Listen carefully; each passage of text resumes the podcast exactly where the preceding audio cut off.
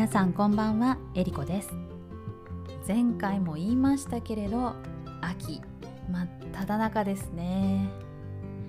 前回は秋といえば紅葉だとか食欲の秋なんて話をしましたけれど実は先週私は秋の花コスモスを見に行ったんですよ。地元の近くに毎年この季節になるとコスモス祭りといって畑一面にコスモスが咲いているのを見せてくれるところがあるんですね。インスタグラムでも紹介したのでぜひ見てみてください。辺り一面が濃いピンク薄いピンク白。この3種類の綺麗な色で埋め尽くされていてまさにインスタ映えを狙う人にはおすすめのイベントでした。実際皆さんいろいろなポーズとか角度で自分とコスモスを撮っていました。もちろん私も撮ってますので見てみてください。実はね先週末は関西はお天気があまり良くなくて雨の中コスモスを見たり写真を撮ったりするのは結構寒かったし大変だったんです。それでもやっぱりこの季節にしか見られない花なので絶対に見逃したくないと思って家族を誘って行ってきました。コスモス畑が車の窓から見えた瞬間本当に綺麗でハッとしました。さて今日紹介したい言葉はハッとするです。日本語ネイティブの方はどんな言葉か簡単に説明できますか？例文をたくさん作れますか？学習者の方は聞いたことがありますか？使ったことがありますか？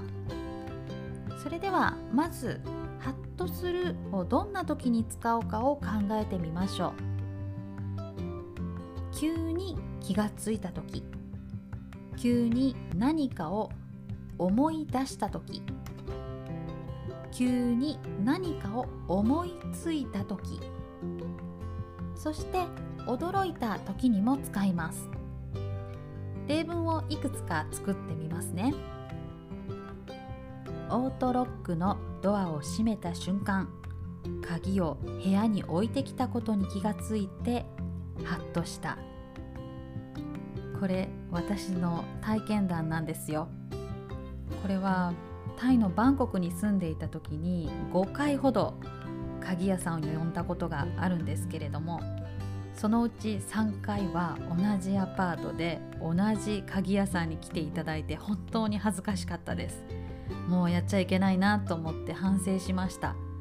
でもまあいいお客さんといえばいいお客さんですよね。そして次の例文です。20分だけ寝ようと思ったのに目が覚めたら2時間ほど経っていてハッとした。これも体験談です。皆さんもそういうことないですか？今パワーナップって20分とか本当に短い時間だけでも頭をすっきりさせるという方法がありますよね。これをね私も実践しようと思ってちょっと仕事の合間にソファーに横になっていたらあれ？いつの間にか2時間経っていて外が暗くなっているっていうことが何回かありましたね。うんそれでも睡眠をとることはとても大事だからすっきりしてよかったと思いますよ。うん、そして次の例文が歩いて帰る途中で駅に自転車を置いてきたことを思い出してハッとした。これは私じゃないです。私の友達の体験談ですね、うん、そして次の例文が昨日スーパーで買ったものを今日もまた買っていることにハッとした。ないですか？私は時々買うものがあってそれをあれ？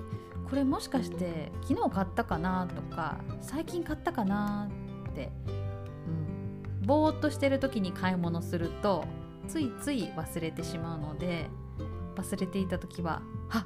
と思い出しますね。そして最後の例文が電車で集中して本を読んでいたら乗り過ごしていることに気づいてハッとした。さてこれは体験談だと思いますか？そうです。体験談です。実は神戸から京都まで電車で行こうと思ったんですね。で本を読んでたんですよ。だいたいこのぐらいかかるかなと思ってた時間よりも電車が早く着いたんですよね。でそのまま気が付かずに乗っていたらアナウンスが滋賀県の 町の名前を言ったんですよ。でえ？ちょっと待って。と思ってその電車に乗っている人に「すみません京都ってもう通り過ぎました?」って聞いたら「えー、ずいぶん前に通り過ぎましたよ」と言われてもう恥ずかしいけど電車が走っているから逃げられないですよね。うん。次の駅に着くまでがすごく長く感じました。さて「ハッとする」を「ハッとするような」の形で使うこともあります。これはびっくりするようなと同じような意味で使います。例えばハッとするような綺麗な景色だ。これはびっくりともう一つ感動するようなという意味合いもありますね。そして次の例文が子供の話を聞いていると時々ハッとするようなことを言う。この間私の同級生が子供を連れて遊びに来てくれたんですね。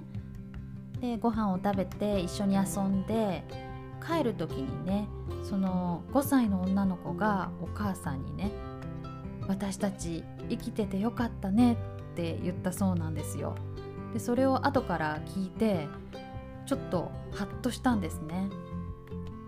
まだ5年しか生きていない子供でもこういう人生について考えたりとか思いを馳せる瞬間があるんだなと思ってびっくりしました